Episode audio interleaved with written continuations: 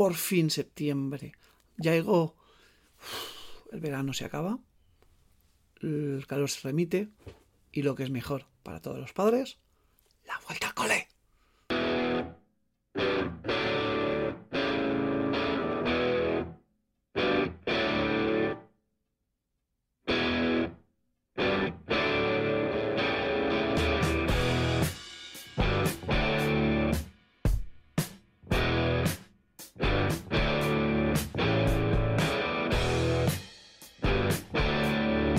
Por si todavía no lo sabes, soy el Friki Carroza, estás en Inculturetas y este es el segundo capítulo de la serie de Incultura Friki en el cual nos centramos en pedir vuestra opinión. Así que hoy, como ya habéis visto, vamos a centrarnos en que nos deis vuestras opiniones acerca de la vuelta al cole. ¿Qué es lo que significó para vosotros como niños? ¿Qué es lo que significa para vosotros como padres o como profesores? Venga, dejadlo abajo en los comentarios. Y de paso, ya que estáis ahí abajo contándonos qué os pasó o qué os dejó de pasar, oye, pues le dais al botoncito ese del like, ese tan, tan cansino que todo el mundo está ahí, like, like, like, like, like, like, like, like, like. Y si podéis suscribiros, pues oye, mejor que mejor. Muy buenas a todos y a todas. Soy Toñi Martínez del podcast Perretes, las razas de perros, que por cierto, si os pica la curiosidad de conocer cómo han llegado hasta nosotros esas distintas razas, algunas con más de 15.000 años de historia. Os recomiendo le echéis una orejilla. Lo podéis encontrar en cualquier plataforma de podcast e incluso en YouTube. Me pide el amigo Friki Carroza esos recuerdos de la vuelta al cole. Y los míos son un tanto agridulces y os explico. Cuando daban vacaciones en el colegio, mi familia se trasladaba a, un, a una barriadita con cinco o seis casas que había y sigue habiendo justo en eh, donde comienza la carretera que sube hasta el faro del Cabo de Gata. Aquellas vacaciones eran maravillosas. Allí estaba un señor que se llamaba Joaquín, que ya por aquella época tenía pues edad de ser nuestro abuelo que cada noche nos sentaba en la orilla del mar y nos contaba unos cuentos de sirenas y pescadores y monstruos marinos que nos tenía todos embobaditos. Así que cuando había que volver al cole todo esto se acababa. Esto de ir correteando todo el día con el bañador, sin horario, jugando. Y bueno, por otro lado estaba esa ilusión de reencontrarte con las compañeras, porque yo fui a un colegio de monjas donde solo había niñas. Además, en el colegio había uniforme, un uniforme horroroso, créanme.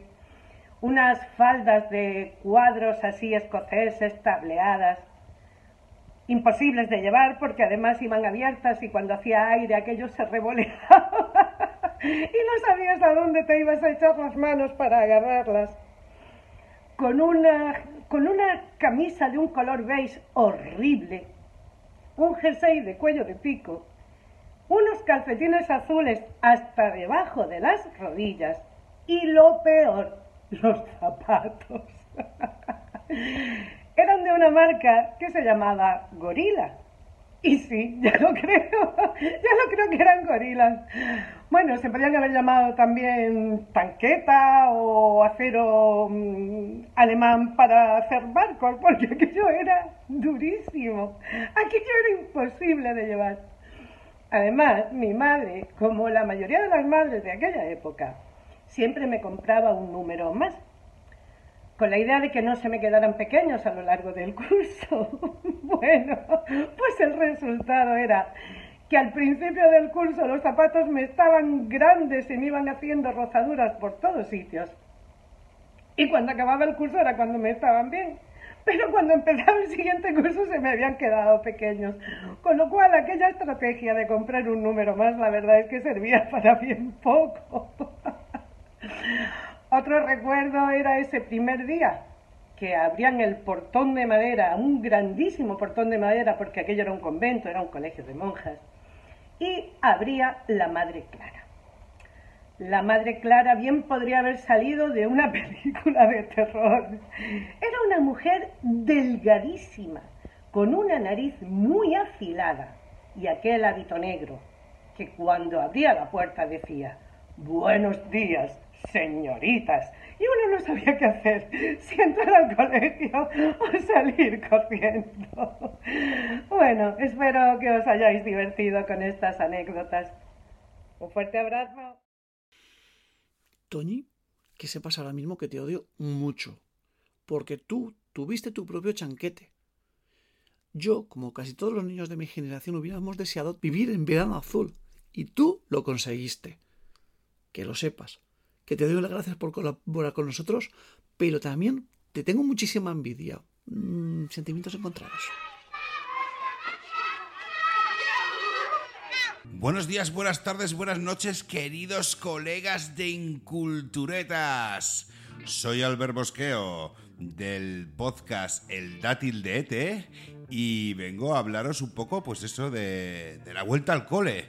De la vuelta al cole. Ahora mismo, siendo padre, pues muy tranquila, la verdad. ¿eh? Va como todo como muy organizado, en el sentido de, que hay los libros están como más estructurado todo, se hace todo muy ágil, muy rápido, hay mucha más comunicación con WhatsApp, con aplicaciones. Eh, está bien, está bien, está la cosa, está la cosa más o menos equilibrada. en mi época era un puto desastre todo. Yo recuerdo los nervios de mi madre a la hora de de los libros, que siempre faltaban libros por todos lados. Eh, eh, ibas a reservarlos, tardaban mucho en traértelos. Desastroso todo. Íbamos a comprar esos cuadernos grandes, ¿os acordáis? Que venían en paquetes de cuatro. Eh, maravilloso. lapiceros, bolis, el, cada año ese, ese estuche, ¿no? Que, igual estaba de moda o igual era súper hortera y súper ridículo.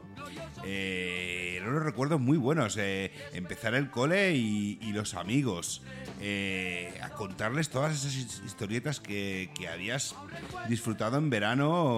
Eh, pues yo he ido a la playa, yo he ido a no sé dónde, yo he ido tal. el cachondeo, el buen rollo era otra época. Los, los, los niños de ahora están viviendo pues la, la juventud tecnológica, ¿no? Eh, mucha consola, mucho ordenador, mucho móvil, mucho, mucho de todo. Y, en nuestra época era otro rollo completamente diferente. Era como todo como mucho más, más bonito, más, más sano. Eh, pues esos juegos, ¿no? Las canicas, las chapas, los cromos, mítico. Eh, éramos sanos, podíamos estar eh, jugando al fútbol toda la mañana, aunque hubiera 40 grados. Ahora, ahora salgo yo con mi hijo a, dar cuatro patadas con el carolaco que hace y me aguanta minuto y medio o dos. Así que eso, eso es, eh, la, juventud ha evolucionado para, para bien en muchas cosas, pero son todos como más blandengues, ¿no? En nuestra época comprábamos un polo o un flash y lo chupábamos 20 personas y ahora estamos con los niños, ay, que me va a coger un costipao, ay, ay, desinfecta esto, lo otro, no toques esto, no toques lo otro. Yo qué sé, amigos, eh, que, me, que me voy por las ramas, que el tema del colegio eh, fue una infancia muy bonita, yo la mía, eh, la vuelta al cole era muy dura, era muy dura, porque después de estar más de dos meses rajándote la barriga, volver a empezar era complicado. Pero bueno, pero sabiendo que tenías a tus colegas ahí, esos que, que ahí sí que había un amor puro y verdadero, pues era como más llevadero, ¿no? Era, era una vida pues muy, muy simple realmente, pero, pero muy divertida. Yo soy afortunado porque tengo una, una infancia muy, muy bonita. Y bueno, tampoco me voy a explayar mucho más, así que eso fue un poco la historia de mi infancia y cómo volvimos al cole. Así que nada, amigos, inculturetas, un abrazo fuerte al Carroza Friki y a toda su cuadrilla. Nos vemos, cuidarse. Hasta la próxima, amigos. Un abrazo. Soy Albert Mosqueo, del Dátil de Ete. Nos vemos, cuidaros mucho. Contadme, ¿vosotros teníais mascota? Yo personalmente tenía dos, la madre y la hija. perros salchichas. La verdad es que les tengo mucho, mucho cariño, mucho recuerdo. Y eso que por desgracia no se me comían los, los deberes. Hola amigos y amigas, soy Alexis del podcast City Days y hoy quiero contarles una anécdota de cuando regresé al colegio. Y bueno, hace muchos, muchos ayeres, en un verano, yo tenía un perrito nuevo, el cual se llamaba Idefix, y estaba muy emocionado de regresar al colegio para pues hablarles de mi nuevo perrito. Lo que no contaba es que mi nuevo perrito había guardado uno de sus huesos en mi mochila nueva. Así que el primer día que regresé al colegio, pues, oh, gran sorpresa, había un gran hueso lleno de grasa en mi mochila. Y bueno, fue todo un suceso que hasta el momento varios amigos de la infancia se acuerdan de... de cuando en vez de sacar un cuaderno saqué un hueso. Estamos un fuerte abrazo mi perra me acompañaba al colegio, me llevaba y luego, cuando a las 12 del mediodía, cuando salíamos de escuela, estaba en la puerta para recogernos. Es más, le pregunté una vez a mi padre si eran ellos los que, los que abrían la puerta para que saliera la perra. me dice, no, no, si la perra se va con vosotros por la mañana y hasta que no vuelve con vosotros, no viene. Con lo cual, la perra sabía exactamente a qué hora salíamos de la escuela. Y ojito, que como nos entretuviéramos por el camino, se ponía a ladrarnos para decirnos, para casa ahora mismo, o para la escuela, que vas a llegar tarde. Hola chicos, soy Adolfo Gasca, una de las mitades de Ánimo Valiente, un podcast bastante chulo, que tratamos temas de sobre salud mental y bueno, está bastante entretenido. Si queréis echarle un vistazo, el tema era hablar un poquito de la infancia, de los tiempos cuando íbamos al cole. Yo ahora que soy papá y tengo una nena de 6 años, mola porque vivimos en un pueblo, en de Torre de Jarama, y ya llevamos, vamos andando allí, vamos recogiendo niños por el camino, y me acuerdo cuando yo era canijo que íbamos íbamos andando, pero claro, como no había, no había tantas carreteras y tanta historia, podíamos ir andando en grupo con los amigos, íbamos los pequeños, con los más mayores, los que íbamos todos al mismo cole, y la verdad que estaba guay. Y nada, que estoy aquí en casa de mi madre, yo tengo 45 añitos ya, ni más ni menos, y y eso, que, me hace ilusión comentarlo, dar las gracias a Adrián por invitarnos y nada, que estáis, estáis invitados, invitadísimos a aparecer cuando queráis. Pues eso, que un saludo y nada, esos inculturetas ahí a tope. Y bueno, ¿vosotros qué? ¿Tenéis alguna anécdota de cuando ibais o cuando volvíais del colegio? Que esa parte suele ser a veces la más interesante. Buena gente, aquí el amigo Juan Lucas. Y nada, aquí estamos en plan Bratislove, aquí acostados. Y nada, voy a contar una anécdota para el amigo Adrián, para el canal de Inculturetas, ¿vale? Y que pidió una cosa de anécdotas del cole, ¿vale? Entonces, pues eh, os voy a contar alguna cosilla. Tengo cinco minutos, no sé si lo agotaré esta vez. Puede ser que sí, pero en fin, que me lío más que las persianas. En fin. Bueno, pues yo tengo una anécdota de, del cole con 10 años aproximadamente. Que eh, eh, cuando yo, yo me empezaba a ir al cole solo con 10 años y entonces pues iba andando para el colegio y de pronto pues veo una cosa de humo que sale como eh, volando, ¿vale? Y empieza con una reyerta, ¿vale? Una bomba. Y entonces cuando pasa eso, yo iba andando y me cogen por detrás, ¿vale? Y me meten en un portón para que no una familia me metió en un portón para que no respirara el humo. Llevo una reyerta ahí, ¿vale? Os pongo en contexto. Eso en el año 92, ¿vale? Yo iba a quinto EGB y en el... Eh, Cartagena hubo disturbios porque eh, una manifestación de Bazán, lo que ahora es Navantia, y eh, hubo disturbios en Cartagena. Entonces, como había disturbios, pues eso ocurrió. De hecho, mi actual trabajo, la Asamblea Regional, ardió, tiraron cóctel molotov. Los de Bazán, los de Bazaneros, los de ahora Navantia. Entonces, por eso ocurrió eso, esa anécdota de lo que es el lo que he dicho, que vi eso iba andando, y vi el humo, vi reyerta, bueno, dentro del humo vi una reyerta entre la policía y se ve bazaneros y, y lo de la familia que me, me cogió y me metió en el, lo que es el,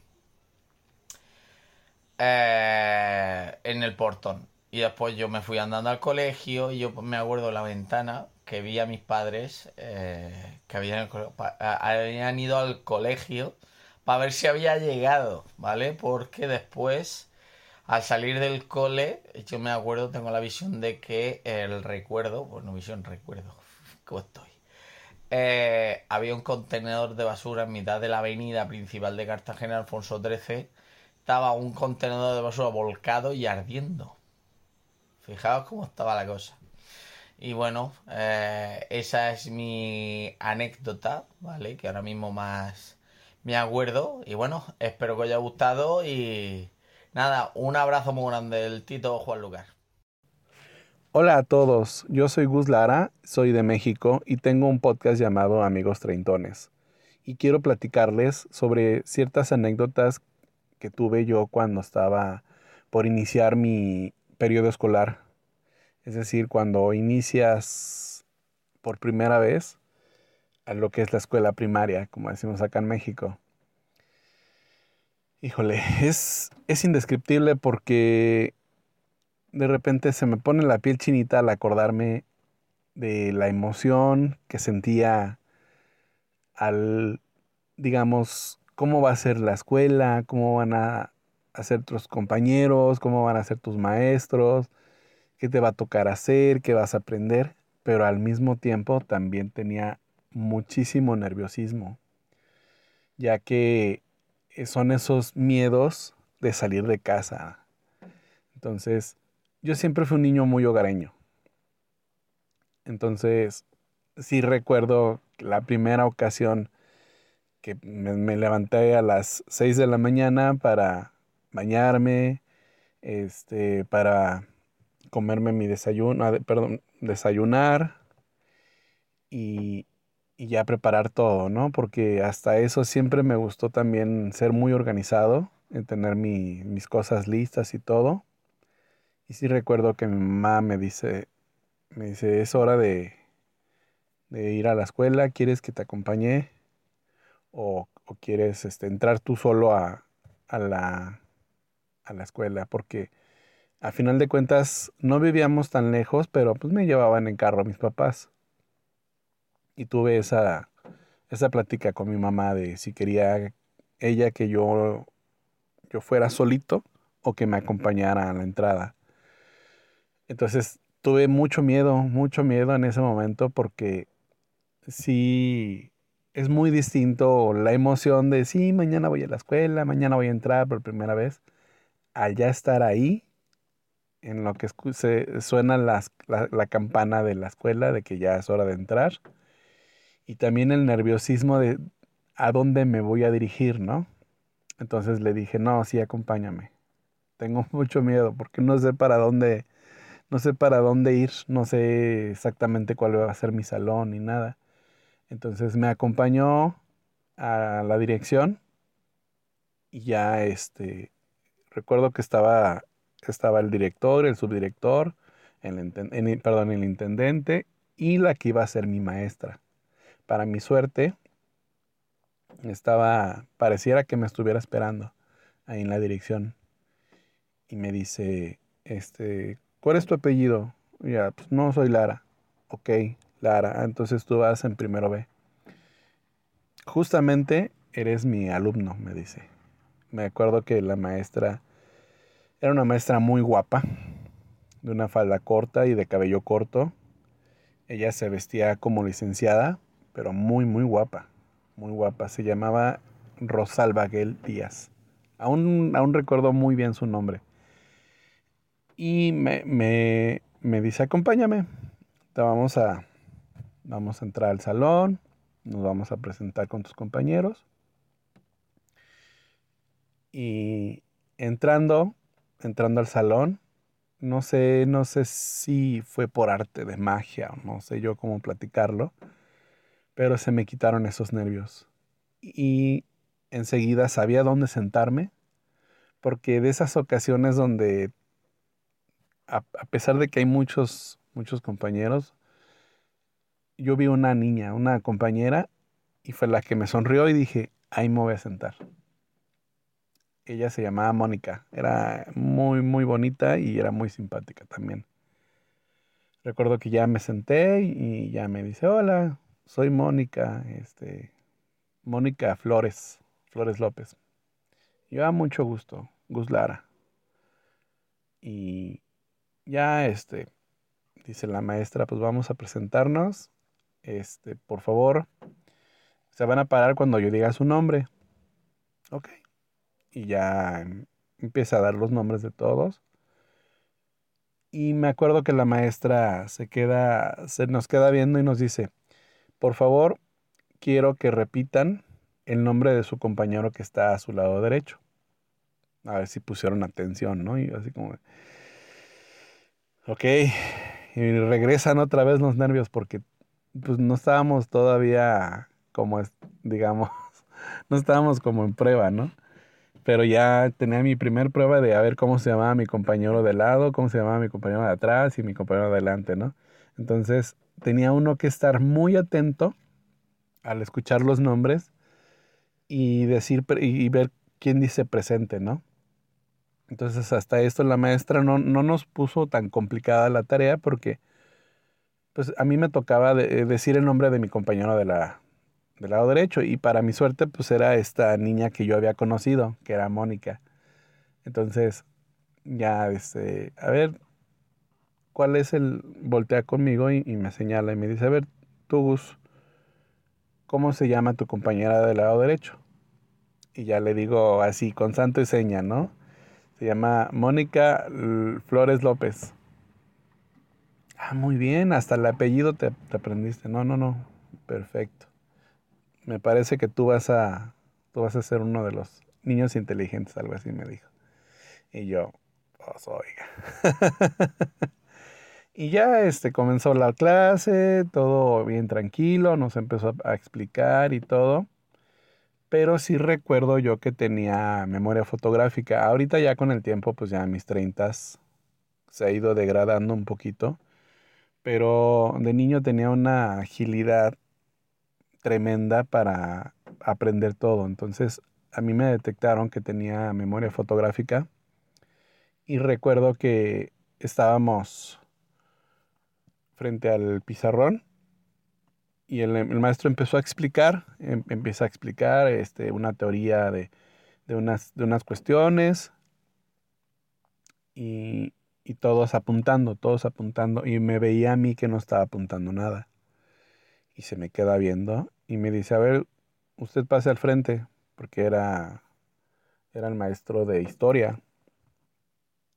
Y ya este pasa al frente, al, al pizarrón y me dice, quiero, por favor, que me, usted me diga cuán, hasta dónde eh, nos quedamos en la clase. Quiero que lo escriba, por favor, en el pizarrón. Y todos, oh, así como bien asustados, ¿no? Y yo empecé a escribir, empecé a escribir, pum, pum, pum, pum, pum, pum, pum, pum. Y voltea con los compañeros y les dice, acaban, acaban de ver a alguien que sí puso atención. Mientras todos ustedes escribían, su compañero escribió exactamente todo lo que expliqué ahorita en la clase. Por favor, quiero que todos se levanten y le den un aplauso a su compañero. Y pues desafortunadamente a partir de ahí muchos, me gané muchos enemigos.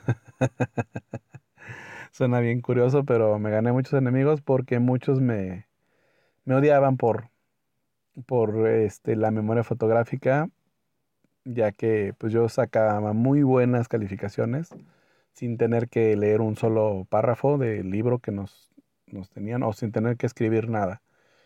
Entonces, pero bueno, yo creo que para no extenderme más, eh, les cuento esa, esa, digamos, bonita anécdota que tuve de niño cuando entré por primera vez a la escuela. Un saludo a todos. Si es que yo siempre lo he dicho, en clase no hay que ser ni el más listo ni el más tonto. Es como en la cárcel, o sea, intenta pasar desapercibido. ¿Por qué? Porque siempre vas a recibir tanto por un lado como por otro. Y si no, que se lo digan al siguiente colaborador que hizo exactamente todo lo contrario. Hola, muy buenas a todos, Culturetas. Eh, nada, pues mi anécdota de pequeño, pues bueno, eh, nada, qué contaros. Estaba yo, acababa de llegar a, la ciudad donde básicamente me, he criado. Y bueno, eh, con, por circunstancias de la vida, pues mi forma de revelarme, entre comillas, era pues pasar un poco de hacer la, de hacer la tarea, ¿no? De hacer los deberes que me mandaban para casa y todo eso. Entonces, eh, en aquel entonces, por aquellos lares, eh, que son muchos de vosotros seguro que os acordáis y lo habéis hecho, eh, con el tema de los cuadernillos de verano, los cuadernillos, los cuadernillos rubios y todo esto, pues rondaba, era quinto, sexto de primaria y pues lógicamente pues casi todos los días o, o por lo menos todos los lunes, los martes, cuando llegábamos a clase después del fin de semana, nos habían mandado tarea para casa, ¿no? Que era pues hacer los cuadernillos rubios. ¿Qué ocurría? Que yo, lógicamente, no los hacía, me estaba todo el día jugando y haciendo mis cosas por ahí. Mis padres tampoco en ese momento, tampoco me, me exigían, ¿no? Por decirlo así, hacerlos. O si me preguntaban, pues yo les decía que sí, que ya estaba hecho y ya está. ¿Y qué ocurría? Que a la vuelta, pues, cuando llegaba a clase, pues por desgracia, el profesor en su momento me hacía bullying, por decirlo de alguna forma, ¿no? En aquel entonces eso del bullying no se llevaba. Eh, lógicamente siempre nos hemos metido los unos con los otros, pero eso del bullying es actual. Eso a, a día de hoy no, o sea, no se considera, no era normal, ¿no? Pero bueno, en su momento sí lo era y todos hemos sufrido siempre algún tipo de acoso raro, ya sean por parte de los amigos o incluso de los profesores, incluso eh, muchos de vosotros seguro que habéis llegado a, a, pillar, ¿no? Por lo como quien dice, a pillar, a pillar estopa. Eh, gracias a Dios yo no, pero bueno, el caso me hacía bullying en el aspecto de que como yo no llevaba la tarea y me preguntaba, sabiendo él que no la llevaba, me preguntaba posta delante de toda la gente, lógicamente de toda clase, pues eh, al decirle yo que no la tenía, que la tenía en casa, pues todos los, compañeros de clase se reían de mí y pues el profesor, bueno, pues estaba un poco empecinado en mí y todos los días me preguntaba, me preguntaba dónde tenía la tarea o si la había traído. Él sabía perfectamente que no. Y, y por desgracia, en ese momento, en el colegio, pues mi, mi, clase como que se reía demasiado de mí, ¿no? En ese aspecto. Luego repetí el curso, eh, por, todo esto fue por circunstancias personales de mi vida que, ocurrió y fue mi forma de revelarme, ¿no? En todo caso, al final no hice la tarea y me quedé como el hazme reír, ¿no? De esa clase, que ya te digo, como repetí, pasaron de curso, yo me quedé estancado, eh, hice nuevos amigos, ellos se fueron, por decirlo así, así que en parte me, entre comillas, como me vino como bien. Eh, también hasta, era reciente haber llegado a la nueva ciudad, era pequeño, yo tenía 10, 11 años más o menos, 12 Así que al final, eh, nada, lo eh, la anécdota es que hay hijos de puta de todas clases, ya sean pequeños y grandes. El bullying ha existido siempre, solo que antes no se le llamaba bullying. Era algo, era algo normal, ¿sabes?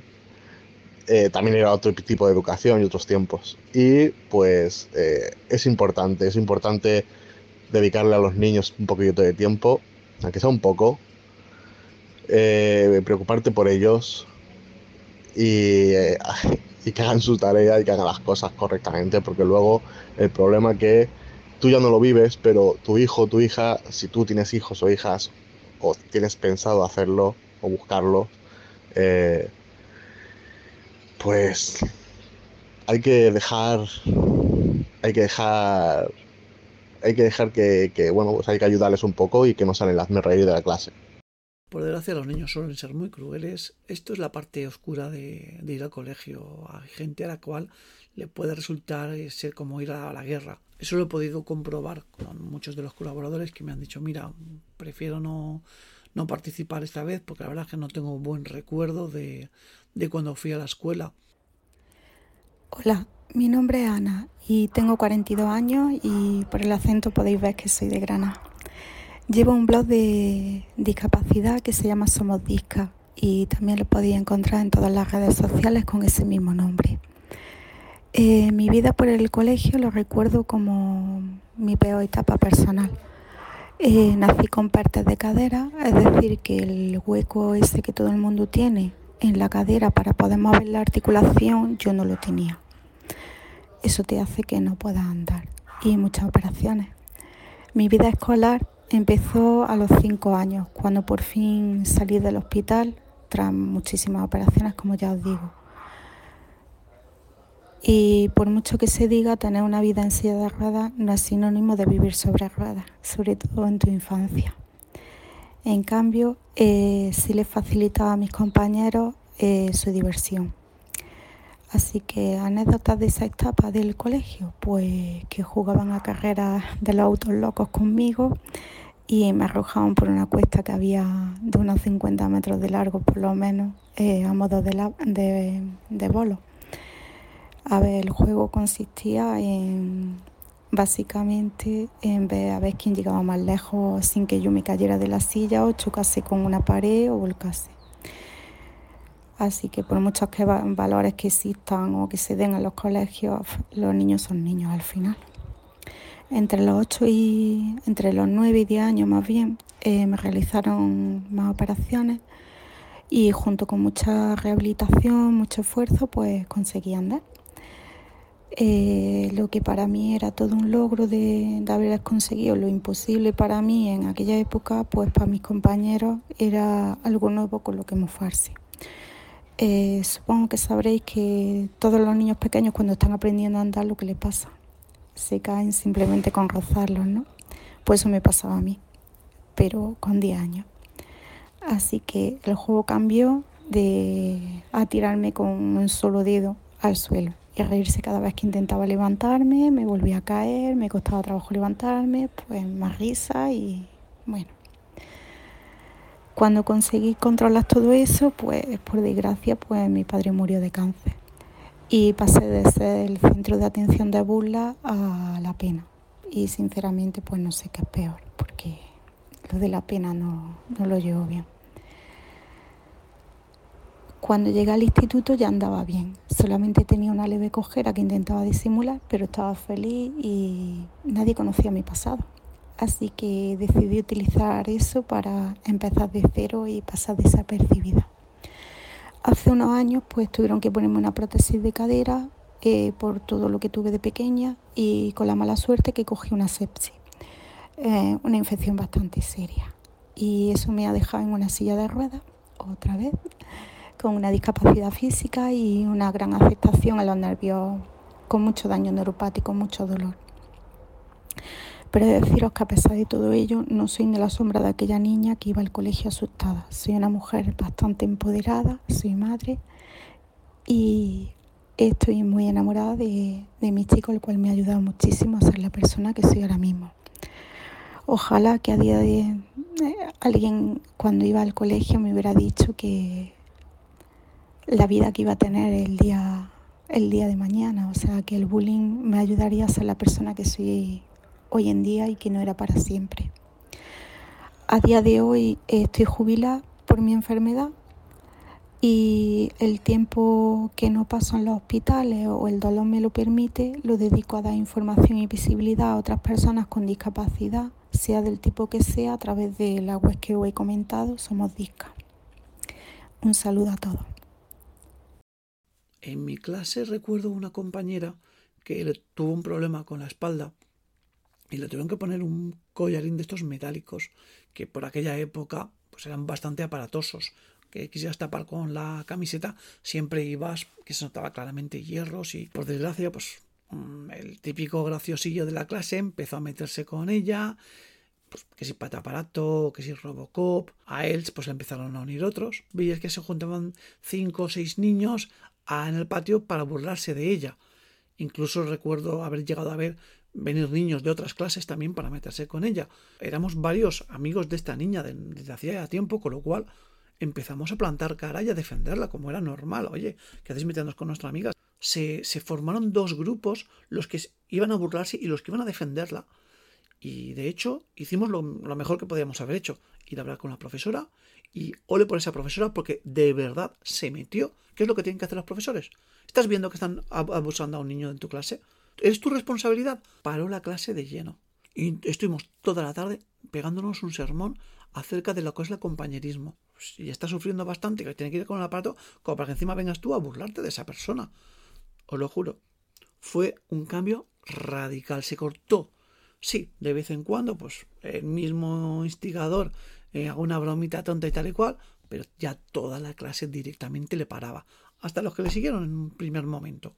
El abusador va por una persona débil, solitaria, que no es capaz de defenderse. Los demás, por inactividad, también somos culpables. Hola amigos del Friki Carroza, soy Salva Vargas del podcast Criterio Cero y cada semana os traigo lo mejor del cine, las series y otras fricadas en Evox, Spotify y Apple Podcast. Pero hoy vengo a hablaros, como me ha pedido aquí el bueno del Friki Carroza, de la vuelta al cole, de nuestros recuerdos de, de aquella época. De hecho, para mí sigue siendo una temporada todavía bastante particular porque por mi trabajo coincide que la vuelta al cole es mi época de mayor curro.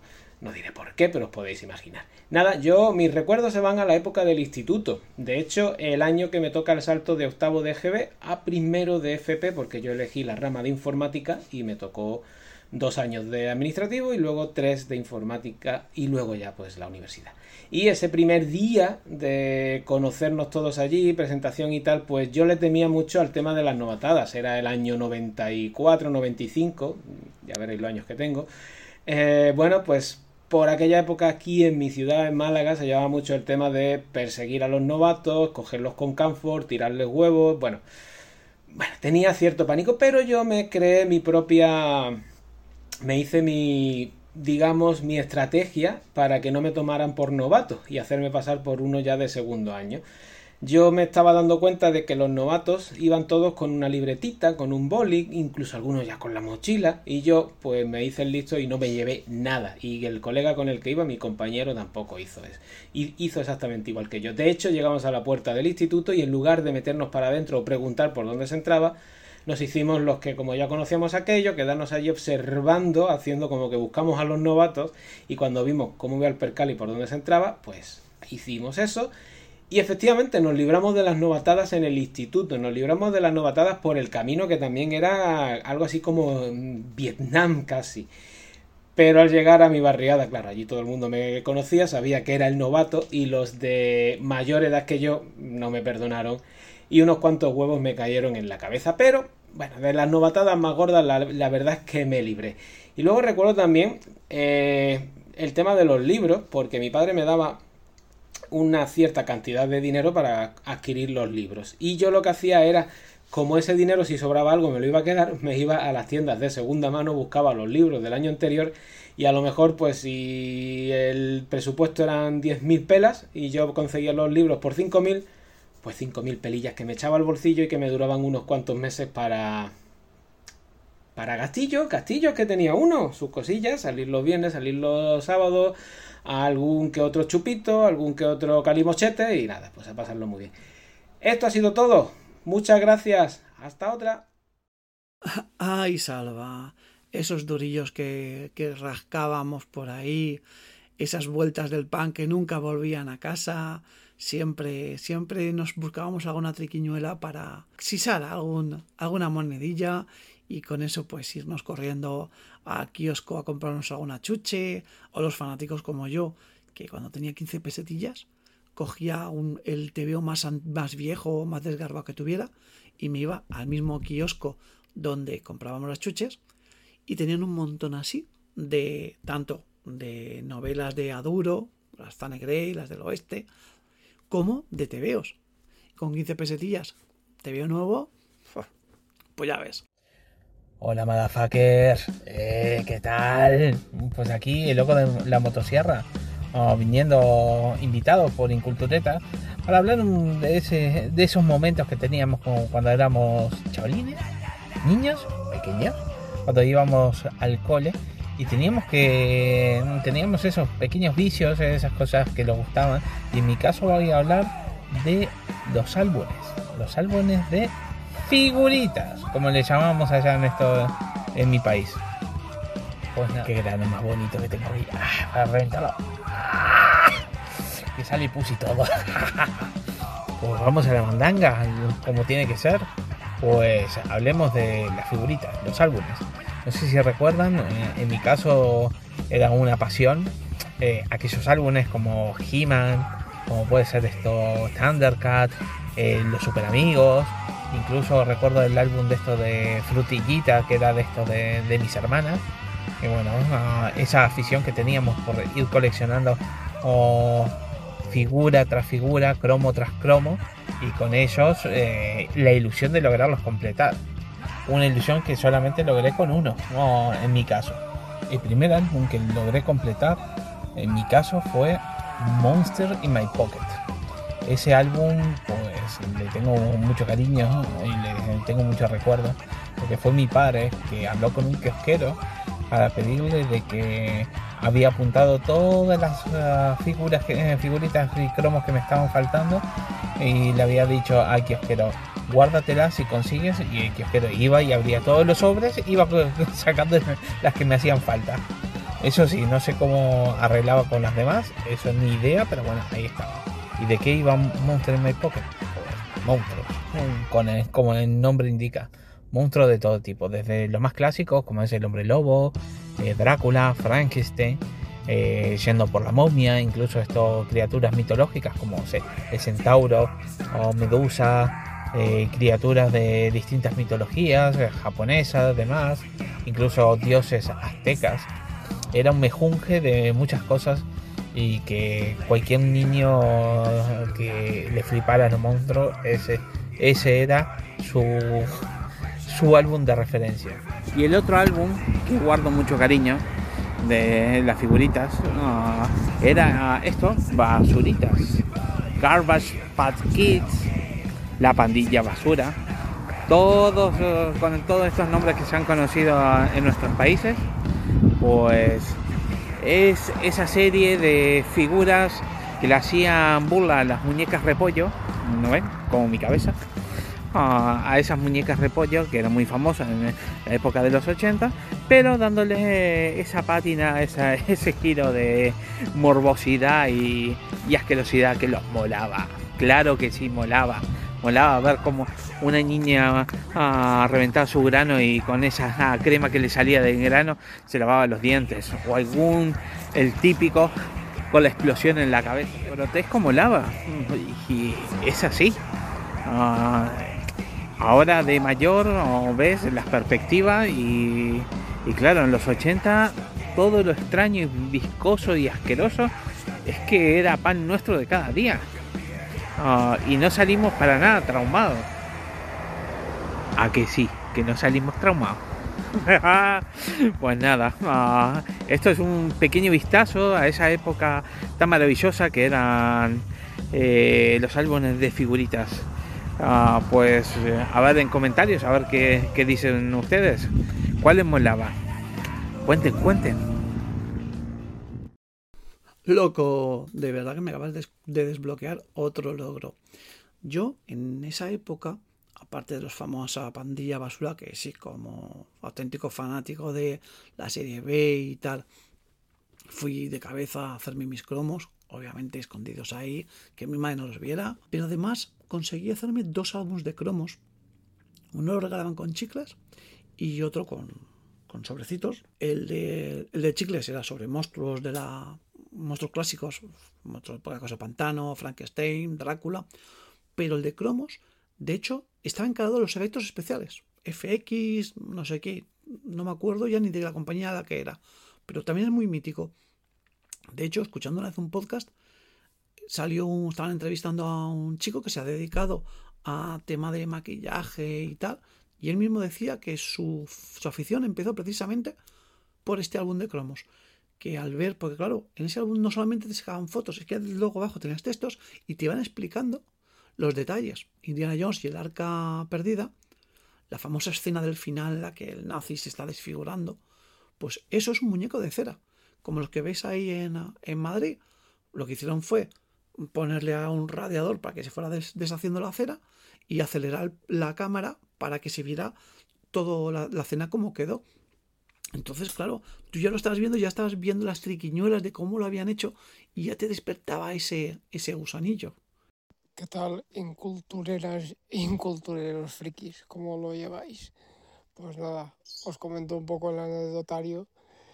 Eh, esos colegios que haríamos sin esos álbumes de cromos, esa colección, sacaban una película y las revistas ya te estaban poniendo la tele indiscreta, ya te ponía los dientes largos, la super pop ya te sacaba tus ídolos y estabas ahí con los compis y las compis planeando qué compraros en la salida de lo que sería el patio.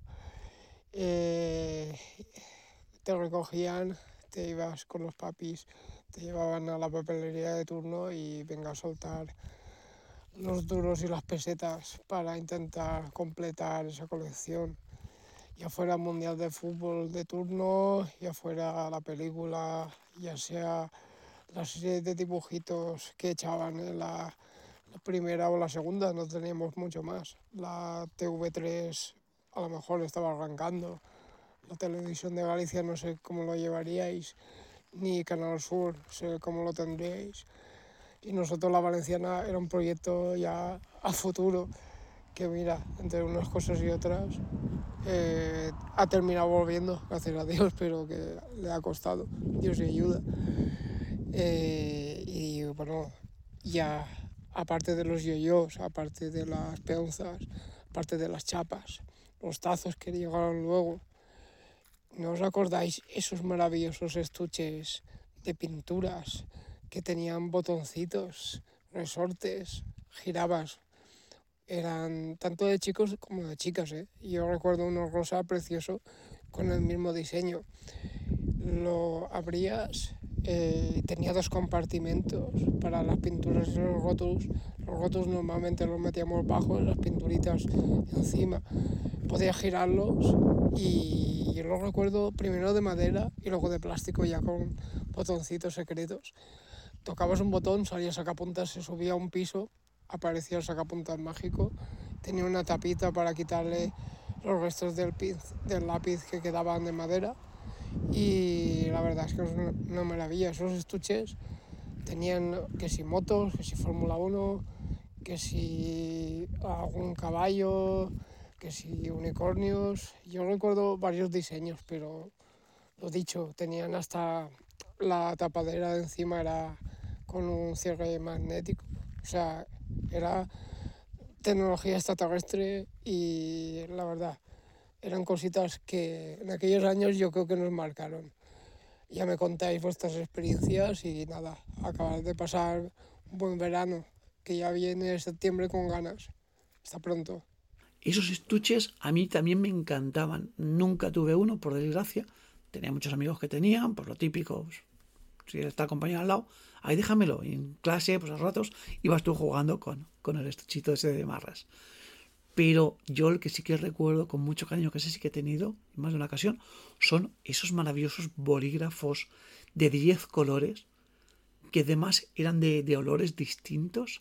Ostras, que luego, a la verdad, escribías dos parafrasadas y la tinta se iba en nada. Pero eras eras el puto amo. Con esos, con esos bolígrafos tochos, eras el puto amo en clase, de verdad. Buenas, inculturetas. Pues ya que habéis sacado el tema del empezar en los colegios y todo eso, yo me acuerdo cuando íbamos a empezar los colegios, cuando iba a empezar el colegio, siempre la incertidumbre, ¿qué profesor me va a tocar? ¿Quién me va a tocar? ¿Me va a tocar esta? ¿Me va a tocar qué? Y unos nervios, siempre iba con el estómago, ese nudo era ahí en el estómago, pero bueno, que después transcurría el día y la verdad que bastante bien, me lo pasaba muy bien. En cuestión de los profesores siempre había alguno que, te daba más miedo que la hostia. aprendía que, al final y al cabo, al fin y al cabo es con el que más aprendía. Pero bueno, ahí, ahí estaba el chico se tiraba lo suyo. Y, vamos, lo empezar desde los colegios, el encontrarte con tus compañeros, el encontrarte en un curso nuevo, eh, libros nuevos. La verdad es que eh, aquellos maravillosos años, podemos decir aquellos maravillosos años. Bueno, un saludo y besito a todos. Otro tema de conversación añadido entre nosotros. Oye, ¿a ti qué profesor te gusta más? Pues a mí este. Ah, pues a mí me gusta más el otro. ¿Sabes? Y a lo mejor según qué materia te entrase mejor o peor, pues te gustaban más unos profesores u otros. Hola a todos, soy Marcos Palacios del sitio web y el podcast Cosmoversus, un espacio sobre la literatura, ciencia ficción, reseñas de libros y otras cosillas, eh, entre ellas entrevistas. Y además soy autor también de Fantasía y Terror de una mente equilibrada, que es una antología de relatos de varios géneros, editada en 2020 por Gaspar y Rimbaud. Y me han invitado unos tipos muy raros a este espacio para contar algunas anécdotas de la escuela, de cuando éramos pequeños. Quizá uno de los recuerdos más antiguos que tengo de, tipo anécdota ¿no? del colegio es en parvulario, porque en el bloque donde estábamos, el bloque de los pequeños, tenía en la parte de atrás una especie de recoveco bastante grande, donde también jugábamos. Y en ese recoveco, en un lado, había una especie de puertecita pequeña hacia el suelo, prácticamente. Y entonces un día lo abrimos y vimos que era como los cimientos del edificio, de ese pabellón pero bueno, que era un hueco entre lo que es el suelo en sí de la planta baja y, ahí cabía un niño, claro, niños pequeños como nosotros, ya ves, en parvularios, cuatro o cinco años. Entonces lo que hacíamos era meternos ahí, ¿no? Como años después empecé a ver en las películas norteamericanas, de, sobre todo de terror, esa parte que hay entre el suelo y, y la planta también, que se desarrolla en muchas películas, algunas escenas. ¿No? Bueno, pues ahí había, pues se veían tuberías, eh, ladrillos, bueno, telarañas. Y nos metíamos ahí, nos reíamos, gritábamos. Y, y, claro, eso era un peligro en ese momento. Uno también lo pensaba, ¿eh? ojo, yo lo pensaba, esto no está bien, pero lo hacíamos igual porque nadie nos veía. Yo creo que los profesores no llegaban a, darse cuenta de lo que estábamos haciendo ahí. Y nada, ¿no? Eh, bueno, podía ser un peligro porque imagínate, tú haces una gamberrada a niños tan pequeños que no son conscientes del mal que puedan hacer, dejar eh, a alguien ahí encerrado, por ejemplo, perfectamente. Y si nadie escucha a nadie, pues bueno, pueden, podrían haber pasado muchas cosas. Claro, yo te estoy hablando de los tempranos 80. No se tenía tanto cuidado como ahora, que también pueden pasar cosas. Pero pasábamos muy bien y era, era como una aventura porque parecía otro mundo, era como una super exploración que hacías fuera de lo normal y, eso te sacaba de, lo cotidiano y, te llevaba a lo extraordinario, algo tan simple como eso. Y luego estaban las cuevas, que estaban fuera del colegio, pero creo que eso ya es otra historia. Marcos, me acabas de desbloquear un recuerdo perdido, porque resulta que un colegio en el que yo estuve yendo eran una, el subsuelo de una finca, ¿vale? La primera planta, que era totalmente diáfana, de hecho a día de hoy es un bazar chino, y allí había montado pues, las aulas y, tal. Y para ir al patio, no había patio evidentemente en una finca, nos tocaba cruzar dos calles para llegar a un solar que el ayuntamiento había habilitado, pues lo habían vallado, habían puesto un trozo de, con asfalto, que era todo tierra, y, un par de, canchas de baloncesto, fútbol, lo típico, ¿ven? Ah, eh, pues eso, poco más. Ah, una fuente, claro, obvio. Así que tantos tipos de colegios como tipos de patios hemos podido disfrutar. Buenas, ¿qué tal? Bueno, he sido invitado nuevamente para contar básicamente una experiencia, en este caso es la de la vuelta al colegio, que todo el mundo, pues supongo que guardará un grato recuerdo de cuando volvía de las vacaciones, ya estuviera en el campo, en la playa, donde fuera, pues básicamente siempre había cosas mm, que supongo que otros compañeros que han grabado vídeos para poder sacarlo hoy lo habrán dicho y si no, pues bueno, pues era la primera vez que se digan. Básicamente recuerdo muy buenas cosas de la vuelta al cole, en realidad. El olor de los libros nuevos, aunque parezca una tontería, porque sé que muchos pensaréis, este tío se flipan, pero los olores, esos olores de empezar el colegio eran brutales. El olor de los rotuladores nuevos, el olor de, la mochila, de los libros, de, de todo en general olía nuevo. Igual que cuando te compras un coche y te dices tú, huele a coche nuevo, qué maravilla. Bueno, pues que sepas que el olor del coche nuevo está producido por todos los gases que emanan los plásticos y de hecho es tóxico. Pero bueno, eso ya dará para otro vídeo que no viene al caso. Básicamente los olores del colegio. Era espectacular, me acuerdo perfectamente, además que se me viene a la memoria todos los olores que venían en ese momento. Luego, mm, yo qué sé, hay cosas que, me gustaban mucho de la vuelta al cole. Cuando llegabas y le contabas a tus amigos el, cómo habías pasado esas vacaciones. Muchas mentiras y también muchas verdades, pero bueno, había muchas mentiras. Se disfrutaba, se disfrutaba muchísimo. También eh, hay cosas que me acuerdo muchísimo, eran los nuevos profesores. ¿Qué profesores te habían tocado? Porque no había, digamos, la, no, no había, digamos, no, no había la tecnología que hay hoy en día y tú te enterabas de todo, o bien si tus padres habían ido finalizando el colegio y cuando ya se había matriculado todo el mundo, veía las listas, o bien cuando empezabas el, curso, veía las listas. Siempre veía que había compañeros nuevos, otros compañeros se habían ido, y era divertido porque no sabías cuáles iban a ser tus profesores. ¿Y quién no se ha flipado haciéndose su calendario de las asignaturas de la semana? Eso era una verdadera chulada. Perdías tanto tiempo haciendo un calendario que siempre había un día que eras el que odiabas. O bien era el lunes o bien era el viernes, pero había uno de esos dos días que era el peor. Bueno, por lo menos en mi caso. Por lo menos en mi caso, no quiere decir que se le cumpla la regla a todo el mundo, ¿vale? Y después, ya te digo, era una maravilla, de verdad, aunque no haya sido un estudiante muy, muy bueno ni un estudiante modelo, me gustaba el colegio. Me gustaba porque también daba lugar a lo que eran ya las primeras lluvias de, lo que era final de septiembre, octubre normalmente solía, solían venir las primeras lluvias y ese olor de la tierra mojada, de, de ir al colegio ya eran otras horas y anochecía antes y demás.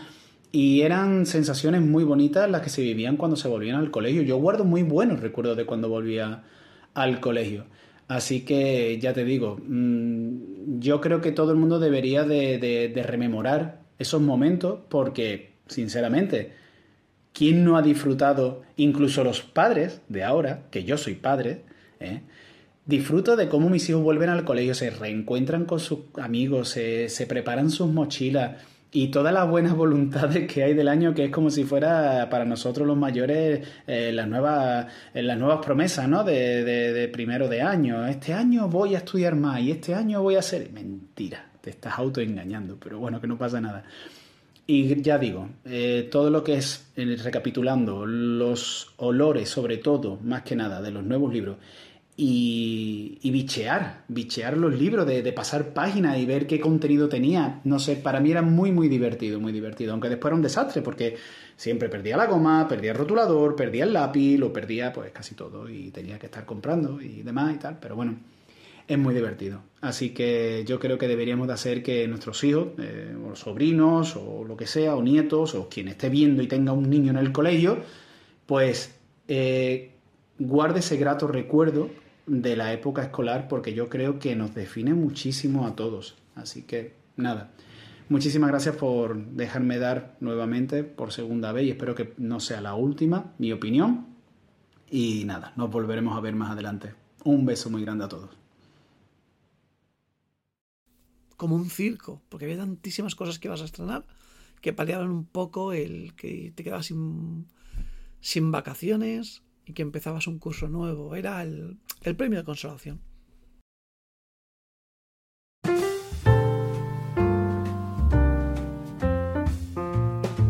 Hola queridos amigos, nuevamente aquí Laura Estrada desde México para platicarles un poco de la experiencia en el cole. Estamos muy cerca de que la mayoría de los países se regrese a clases o en algunos ya están de regreso en clases y para mí las experiencias en México fueron muy, muy, muy agradables. Yo sí, siempre fui una niña eh, muy amante del cole, muy nerd, dirían algunos, y me encantaba. Eh, el olor a nuevo en mis libros, la emoción de forrar del uniforme, de conocer a mi nuevo maestro, maestra. Eso para mí fue estupendo. Y también el poder eh, tener esa nueva experiencia, eh, los nuevos libros. Yo que amo los libros, pues para mí el poder acceder a estos libros en México, los libros son gratuitos y los libros nos, nos los entregan normalmente a principio de año y entonces era una emoción ver las nuevas ilustraciones, ver todo lo que venía. Y bueno, sé que ahora hay otras maneras de aprender, sé que está la enseñanza digital y que también a mí me ha gustado ya ahora en mi vida adulta el poder tomar cursos, talleres que son de manera digital, pues eso también ha sido muy bueno para mí porque me, permite manejar tiempos. Em, después me tocó vivirlo también como mamá a través de mis hijos, el tener que preparar ya estar del otro lado, el saber la responsabilidad de, de tener que pues que enfrentar todos los gastos que representa el comprar uniformes, el comprar mochilas, el comprar útiles, en fin, eh, el lunch que se van a llevar todos los días o el almuerzo. Y es una labor muy, muy, eh, pues sí es pesada, pero se disfruta. El saber que estás haciendo algo por amor a tus hijos y que tienes toda la esperanza en que esto va a, dar como fruto un mejor futuro para ellos y que eh, es ese sentimiento de, entender también las emociones que ellos, porque nosotros ya lo vivimos, ya lo pasamos. Entonces, en lo que más recuerdo, hay una maestra que recuerdo muchísimo en la etapa de la secundaria, eh, que era una maestra de ciencias naturales, pero esta maestra era muy sabia. De verdad que no había clase que yo terminara y no sintiera que hubiera aprendido muchísimo. También recuerdo a esta maestra se llama María Luisa. También recuerdo a otra maestra de ciencias sociales que siempre estaba muy pendiente de mí. Yo llevaba muy buenas calificaciones porque, como les digo, era muy matadita en la escuela. Pero llegamos a la parte de geografía y algo me sucedió y geografía no se me da y entonces mis calificaciones bajaron muchísimo. Y recuerdo que ella me llamó y me, llamó a su escritorio, me, preguntó qué me pasaba, que, que si tenía algún problema en casa, en fin, le dije, no, simplemente es que geografía no se me da maestra y de verdad lo siento, pero no, no puedo con geografía. Entonces, y por más que aquí en casa teníamos en aquel tiempo lo que se llamaban mapamundis o libros enciclopédicos de geografía, no, debo confesar que la geografía no se me da, no me pregunten por capitales, no me pregunten por ríos, no me pregunten, con trabajo sé que hay norte, sur, este, oeste, y, pero bueno, eh, es así. Y yo les deseo a los padres que tienen a sus hijos por comenzar clases o que ya comenzaron clases, pues que se armen de paciencia, que, les, que haya mucha provisión para que nada les falte, para que sus pequeños lleguen a la escuela con todo lo necesario. Y los que son estudiantes, bueno, pues disfrútenlo. De verdad, esta época no regresa. Ya cuando te enfrentas a la vida diaria productiva, te das cuenta de lo que tenías y que no lo disfrutaste, que más bien lo sufriste. De verdad, ya pasar a, a la práctica, la vida productiva es muy, muy diferente, así es que disfruten este tiempo y les agradezco la invitación para platicar de estas experiencias y recuerden, síganos, síganos en Entre Libros Mate Café, a Javier Estrada y a una servidora, Laura Estrada, y nos van a encontrar en Spotify, nos van a encontrar en YouTube y nos van a encontrar en Instagram y Facebook. Y también les recuerdo que hay un libro ya por ahí mío que se llama Niña Linda, Despertares y Fantasías, que lo encuentran en Amazon, está disponible en toda América y en España. Y bueno, pues yo espero que puedan adquirir este libro, que lo puedan leer y que me manden sus comentarios ahí en las redes sociales. Y recuerden que la vida entre libros tiene más vidas. Reconozco que yo un toque nerd sí que he tenido también porque a mí me encantaba también. Desde pequeño siempre me ha gustado leer.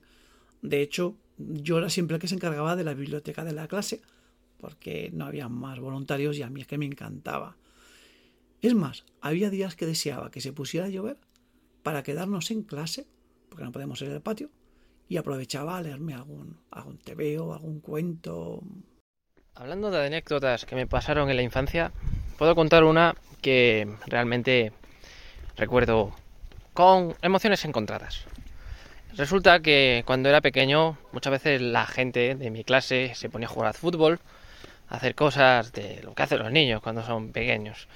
Y a mí, como siempre me gustó mucho la aventura, se me ocurrió buscar en la arena tesoros, como si estuviésemos en una isla remota de la isla del tesoro, de la novela de Robert Louis Stevenson.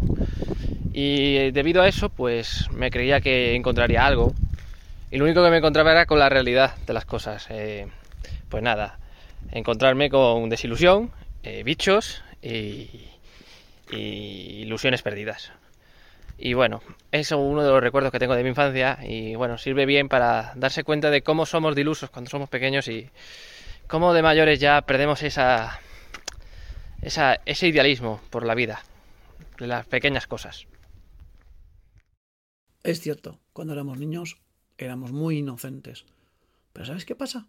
Cuando te haces mayor, si dejas morir ese niño pequeño, es cuando nos volvemos unos adultos aburridos, grises y amargados. No vivamos pensando, no, pues yo fui feliz en esa época y no voy a volver a ser feliz hasta que... No.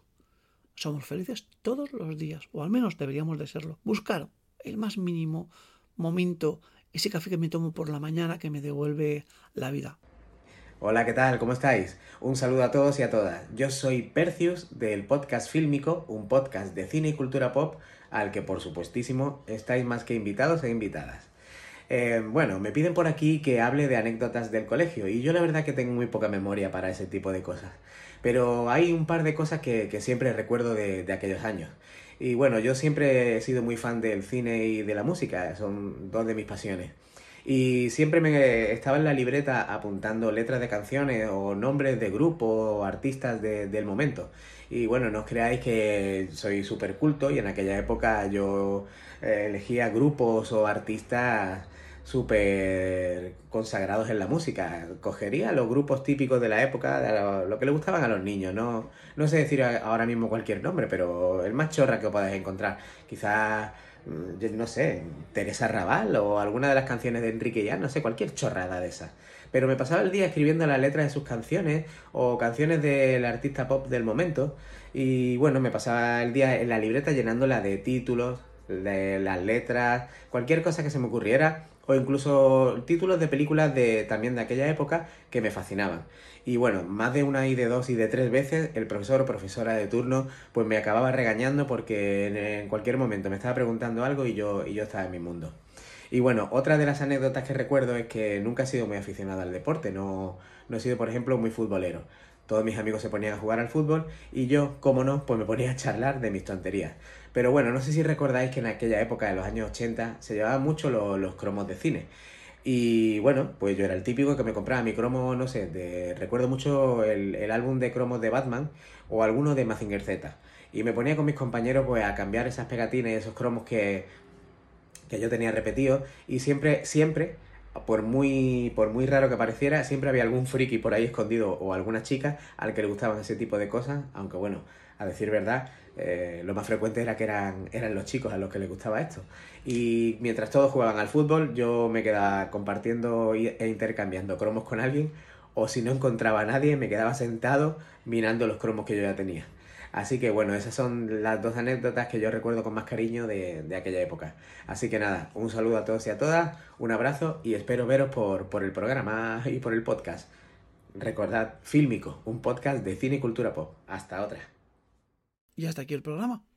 Quiero dar las gracias, en especial este programa hemos tenido mucha gente que por primera vez ha colaborado con nosotros, lo cual siempre es un placer ver caras nuevas, opiniones nuevas, que a fin de cuentas es de lo que esto, de lo que esto va, de que nos vayáis aportando ideas nuevas y oye, compararlas con las nuestras y ver que a fin de cuentas, pues oye, ni somos tan especiales, ni, ni hemos tenido una vida tan marciana como muchas veces pensamos que a fin de cuentas todos hemos vivido en el mismo planeta y nos han pasado cosas muy muy similares. El mes que viene nos vemos con un siguiente capítulo.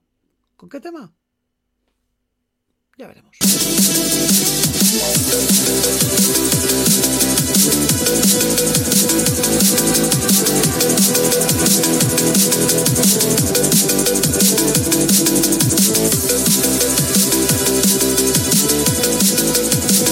フフ